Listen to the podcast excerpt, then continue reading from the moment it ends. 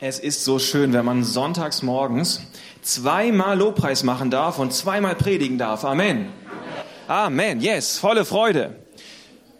Okay, wer hat Amen gesagt? Yes, come on. Mikrofon.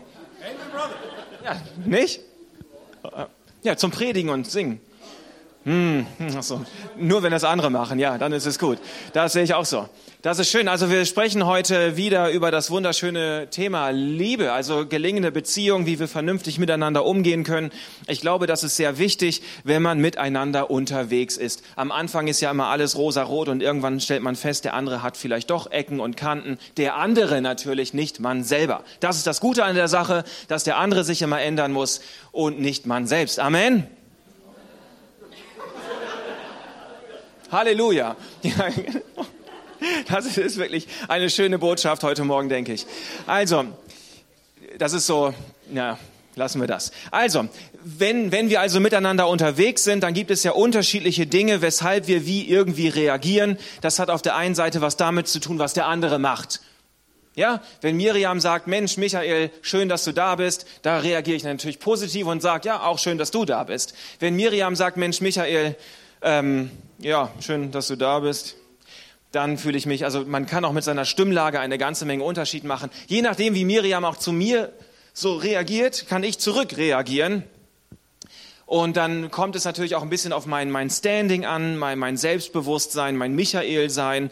Ähm, da kann ich auch unterschiedlich reagieren, ob jemand nett oder nicht so nett ist, kann ich vielleicht auch, wenn ich selbstbewusst genug bin, das auffangen. Aber wie ich reagiere, hängt auch sehr stark damit zusammen, wie meine Beziehung zu der anderen Person ist. Vergeben kann man sehr schnell, wenn man jemanden mag, dann sagt man Schwamm drüber, passt schon, kein Ding, das nächste Mal wird es bestimmt besser. Wenn man jemanden nicht so gerne mag, was macht man dann? Natürlich das Gleiche. Oder etwa nicht? Manchmal nicht, ne? Manchmal fängt man dann so an, innerlich so Fehlerlisten zu erstellen. Kennt ihr das? Ja, über den Nachbarn, über den Chef, über die, die Gemeindeleitung, nein, über den Ehepartner, über die Kinder. Ja, man hat so, so Fehlerlisten. Ja, der schon wieder das und damals war ja auch schon. Unser Gehirn funktioniert da hocheffizient. Was andere Leute falsch machen, angeblich falsch machen, das können wir uns sehr gut merken und haben das dann zu entsprechender Zeit auch wieder parat. Da wird das Amen dünner, obwohl innerlich vermutlich schon einige wissen, worüber ich rede. Wenn nicht, dann seid ihr auf dem Heiligkeitslevel weiter als ich. Auch das ist in dem Fall nicht schlecht. Ja. Aber wir haben die letzten Wochen über, über Liebe gesprochen. Wir werden es auch weiterhin noch tun, weil ich glaube, dass es echt ein entscheidendes Thema ist, weil uns das hilft, auch ähm, über den anderen wieder positiv zu denken, in eine gute Beziehung hineinzukommen und wir brauchen gesunde Beziehungen, um ein gutes Leben zu haben. Es gibt kein gutes Leben, in dem ich nicht auch gute Beziehungen habe. Das gibt es einfach nicht. Man kann kein gutes Leben haben, wenn alle Beziehungen um einen herum kaputt sind. Dann ist auch irgendwas hier drin kaputt und in meinem Leben kaputt. Und die Bibel bringt dieses Thema deswegen als Kernbotschaft, als absolutes Zentrum. Es gibt in der Bibel nichts Wichtigeres als Liebe. Jesus hat den seinen Jüngern nicht besonders viel aufgetragen, auch uns nicht besonders viel an Geboten hinterlassen, außer liebe Gott von ganzem Herzen und deinen Nächsten wie dich selbst. Und das Schöne daran ist, das funktioniert für jeden Menschen, ob du heute Morgen hier bist, Jesus schon lange kennst oder ihn nicht kennst oder nicht weißt, ob du ihn kennst. Liebe ist etwas, das hilft, damit die Beziehung besser wird. Darum ist es gut, dass du hier bist. Wir haben einen Bibelvers gelesen letzte Woche schon. Wir lesen ihn heute noch einmal. 1. Korinther 13. Wenn ich in Sprachen rede, die von Gott eingegeben sind, in irdischen Sprachen und sogar in der Sprache der Engel, aber keine Liebe habe, bin ich nichts weiter als ein dröhnender Gong oder eine lärmende Pauke, wenn ich prophetische Eingebung habe, wenn mir alle Geheimnisse enthüllt sind, ich alle Erkenntnis besitze. Wenn mir der Glaube nur höchst, im höchsten nur denkbaren Maße gegeben ist, sodass ich Berge versetzen kann. Wenn ich all diese Gaben besitze, aber keine Liebe habe, bin ich nichts. Wenn ich meinen ganzen Besitz an die Armen verteile, wenn ich sogar bereit bin, mein Leben zu opfern, um mich bei lebendigem Leib verbrennen zu lassen, aber keine Liebe habe, nützt es mir nichts. Liebe ist geduldig, freundlich. Sie kennt keinen Neid. Sie spielt sich nicht auf. Sie ist nicht eingebildet. Sie verhält sich nicht taktlos. Sie sucht nicht den eigenen Vorteil. Sie lässt sich nicht erbittern. Rechnet das Böse nicht zu. Er stellt keine Fehlerlisten. Sie freut sich nicht, wenn Unrecht geschieht, aber wo die Wahrheit siegt, freut sie sich mit. Die Liebe erträgt alles. Steil, ne? Sie erträgt alles. In jeder Lage glaubt sie, immer hofft sie, allem hält sie stand, die Liebe vergeht niemals. Also es ist eine unglaublich tiefe Botschaft. Ich habe letzte Woche erzählt, dass Paulus diesen Korinther 13 ganz bewusst zwischen Kapitel 12 und 14 gesetzt hat. Erinnert sich da jemand dran? Das ist gut. Warum hat er das gemacht? Die Korinther waren eigentlich eine sehr vorbildliche Gemeinde. Die haben super funktioniert, viele unterschiedliche soziale Schichten, kulturelle Hintergründe. Und trotzdem sind sie zusammengekommen, haben gemeinsam Gott und den Heiligen Geist erlebt, war eine enge Gemeinschaft. Es lief fünf Jahre richtig gut. Das können wir anhand der neutestamentlichen Briefe relativ gut ähm, nachvollziehen. Aber irgendwann gibt es so Risse und Streit in dieser Gemeinde. Unterschiedliche theologische, praktische Fragen sind einfach stehen im Raum und man bekämpft sich so richtig böse. Unter anderem über das Thema Heiliger Geist. Gaben. Das finden wir in Kapitel 12 und eben 14. Und während Paulus auf dieses Thema eingeht und erklärt, wie es denn richtig funktioniert, wie man das machen soll, wie das gut läuft und wie das schlecht läuft, bringt er das Kapitel 13 hinein. Er unterbricht sich selber, weil er merkt, man kann auf der Sachebene vielleicht alles richtig machen, aber ohne Liebe ist das alles nichts. Und er beendet das Kapitel 12 mit dem Satz, jetzt zeige ich euch einen Weg auf, der über all das hinausführt über all das, was du vielleicht schon in deinem Leben probiert hast, da wo du unterwegs bist, wo du versuchst vorwärts zu kommen mit dir selber, mit anderen Menschen, mit Gott, mit deinem, auf deiner Arbeitsstelle, mit deinem Nachbarn, was auch immer du versucht hast. Es gibt einen Weg, der über all das hinausführt. Und das ist die Liebe Gottes. Es gibt für den Menschen für die menschliche Existenz keinen höheren Weg, als in der Liebe Gottes unterwegs zu sein, von der Liebe Gottes motiviert zu sein und über die Liebe Gottes zu sprechen. Das Beste, was einem passieren kann. Und Paulus hat das, setzt das hier um und er, er, er unterbricht sich selber. Und meine Botschaft von letzter Woche war, wir dürfen, wir müssen, wir können uns immer wieder unterbrechen lassen, da wo wir im Leben unterwegs sind. Egal, was du tust, was du gerne machst, was du nicht gerne machst. Vielleicht hast du dich sogar beim Bibellesen unterbrechen lassen, vielleicht sogar beim Beten, vielleicht auch beim Nettsein, beim Mitarbeiten in der Gemeinde und immer wieder das Herz zu prüfen, mache ich das aus, aus, aus der Liebe zu Gott heraus, aus der Liebe zu Menschen heraus, passt diese Motivation. Lass dich unterbrechen. Hat sich jemand diese Woche mal unterbrechen lassen? Ja, okay. So ein paar Hände sind nach oben gegangen. Ich habe jetzt kein Geschenk für euch, ähm, aber ihr habt es euch verdient. Vielen Dank dafür. Also probiert das mal aus. Probiert das ernsthaft mal aus. Mitten im Alltag. Was ihr gerade tut. Ihr seid auf der Arbeitsstelle. Ihr lasst mal den Kugelschreiber fallen. Ihr seid gerade am Bibellesen. Packt mal die Bibel beiseite. Gott, ich brauche neu deine Liebe. Nächste Woche frage ich euch wieder, ich bin wieder mit Predigen dran, ihr kommt mir so schnell nicht davon wir kriegen das dann noch hin hier. Liebe Gott, ist so wichtig. Hey, also dann in ähm, Vers 5 hatte ich gerade vorgelesen.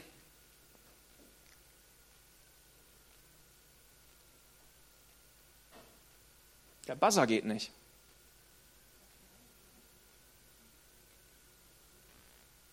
Vielen Dank, Miriam. Ey, Vers 5, sie, die Liebe lässt sich nicht erbittern, sie rechnet das Böse nicht zu. Das bedeutet also, wenn ich nicht genug Liebe habe, dann fange ich an innerlich zu verbittern und fange an, das Böse anderer Menschen festzuhalten, diese Fehlerlisten zu erstellen.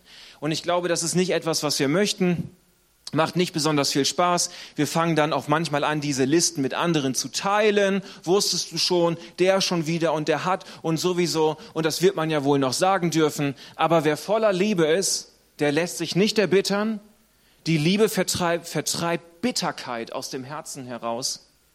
Und die Liebe vertreibt dieses unglückliche Denken über andere Menschen aus unserem Herzen heraus.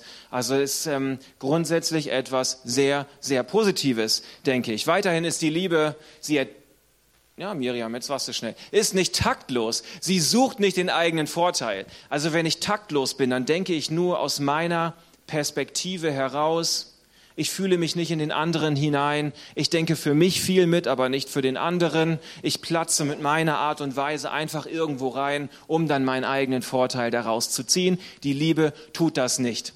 Ich denke, das sind so alles relativ simple ähm, Anweisungen noch oder, oder ähm, Darstellungen, wie die Liebe so funktionieren kann und wie sie nicht funktionieren kann.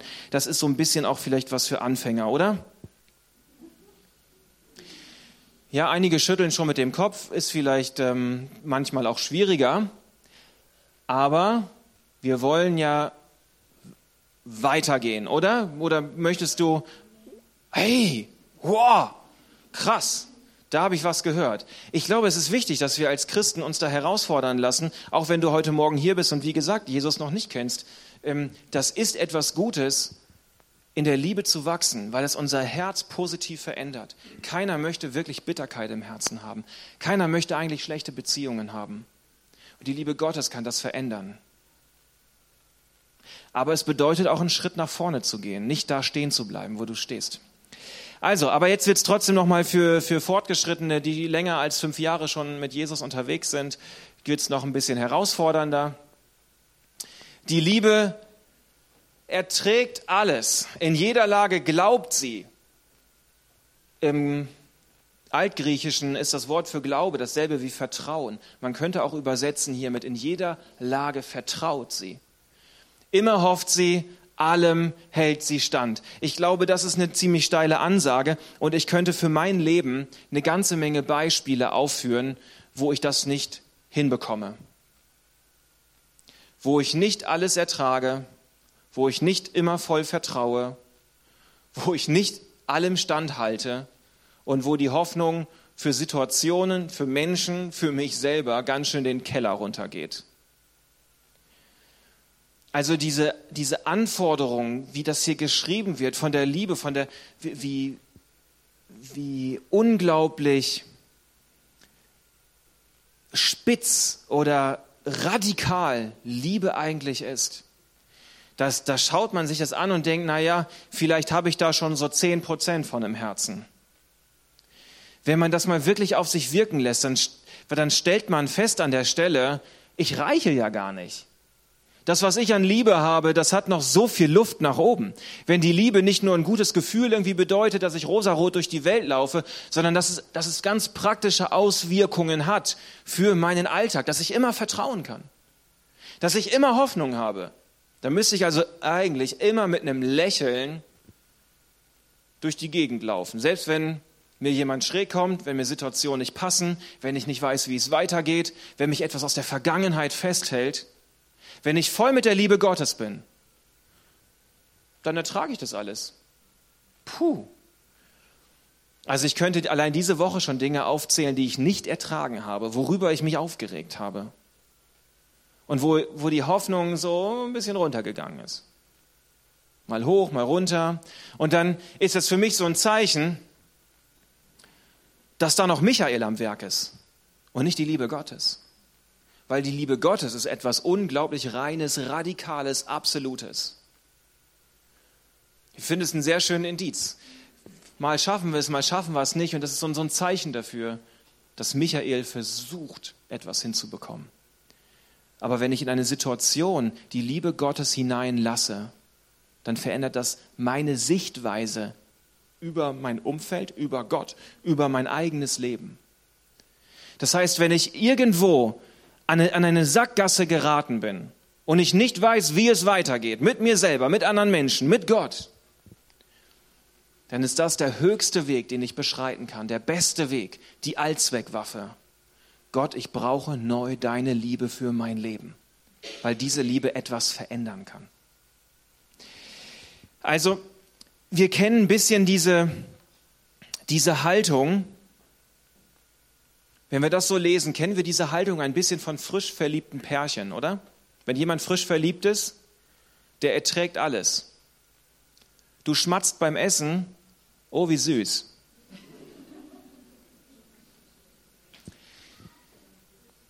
Du sammelst Briefmarken, Klammer auf, das langweiligste Hobby auf der ganzen Welt, Klammer wieder zu.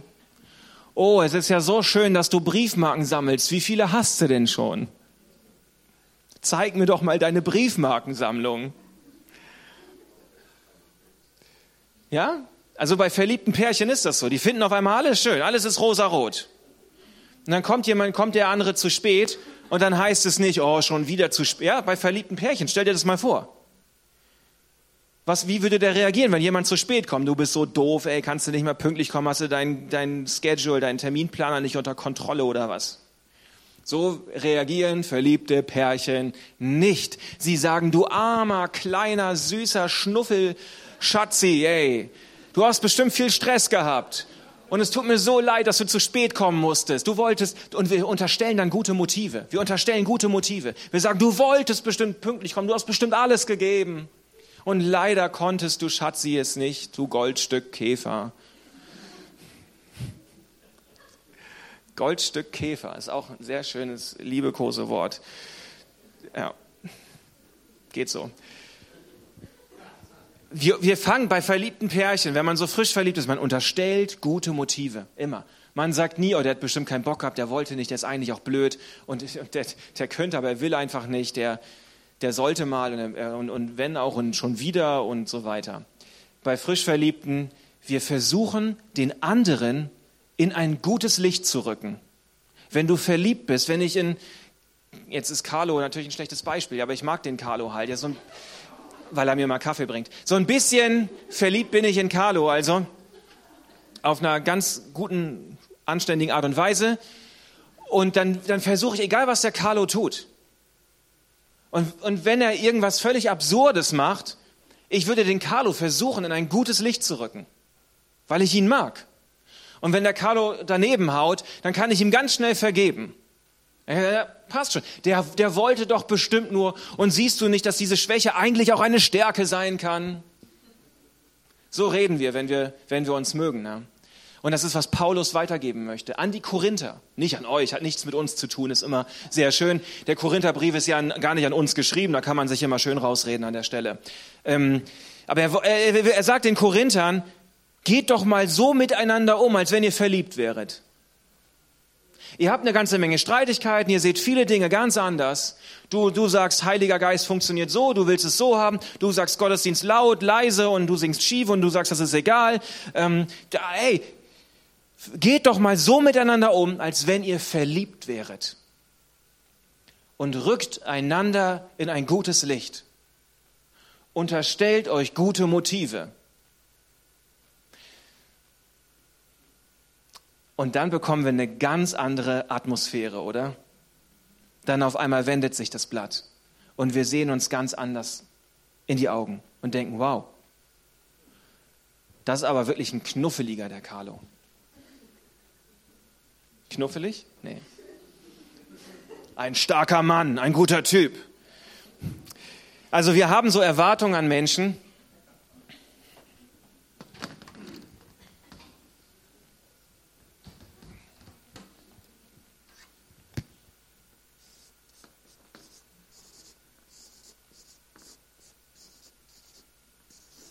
Wir haben Erwartungen an Menschen, wie sie, wie sie wie sie funktionieren sollen, was sie tun sollen, was richtig, was falsch ist. Wir haben Erwartungen. Und dann gibt es das Verhalten von den Personen. Und wir müssen leider oftmals feststellen, dass unsere Erwartungen nicht dem Verhalten der anderen Menschen entsprechen, oder?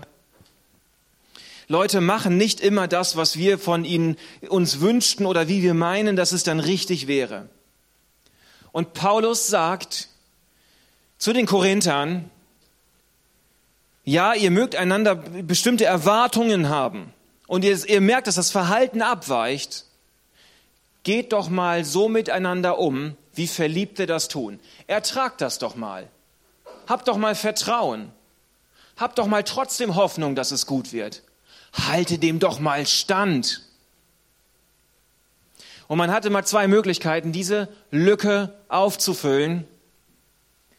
Wenn das Verhalten von meinen Erwartungen abweicht, dann kann ich, kann ich zum einen, kann ich dann sagen, kann ich dann anfangen, das, das Verhalten zu bewerten.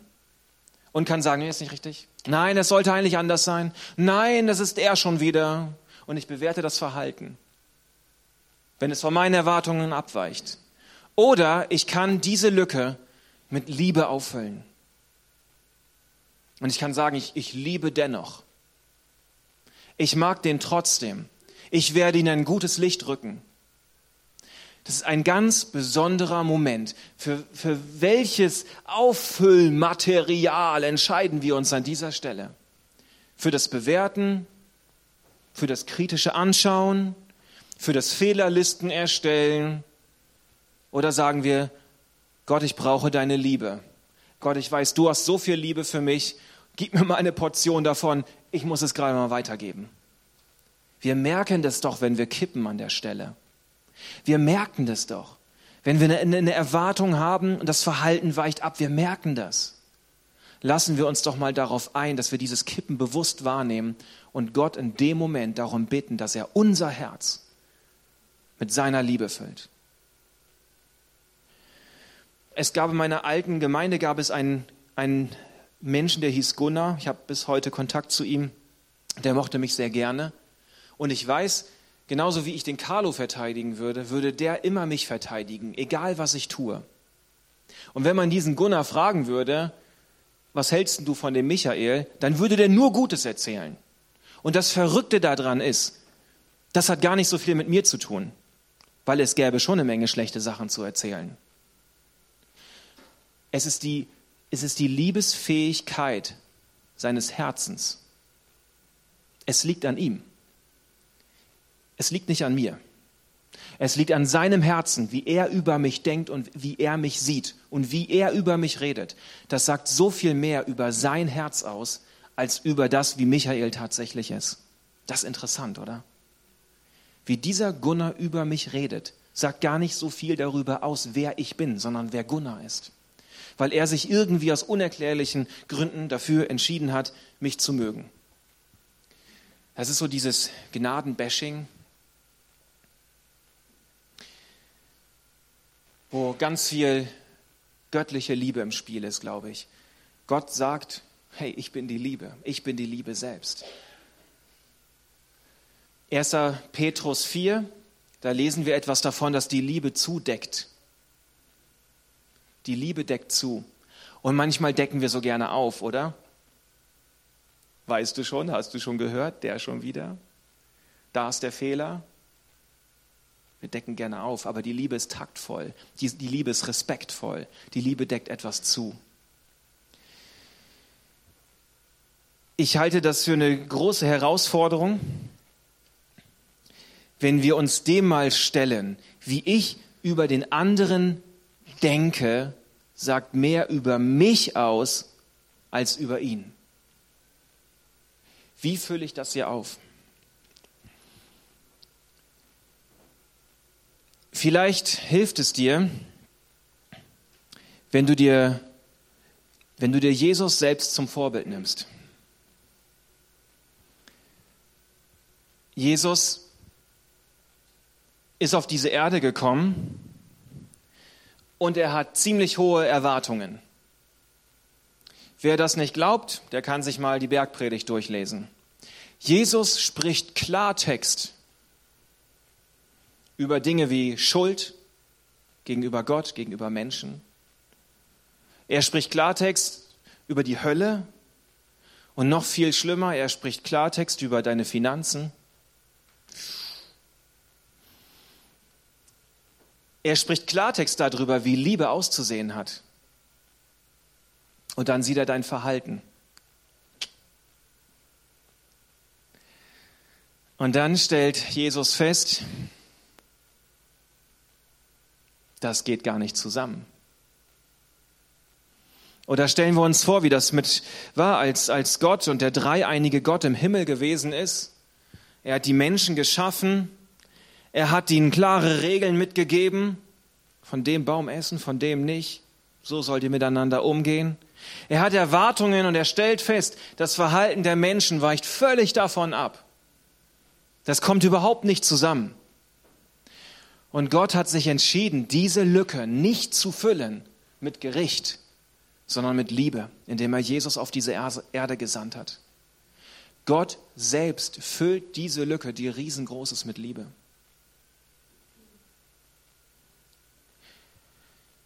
Vielleicht bist du in diesem,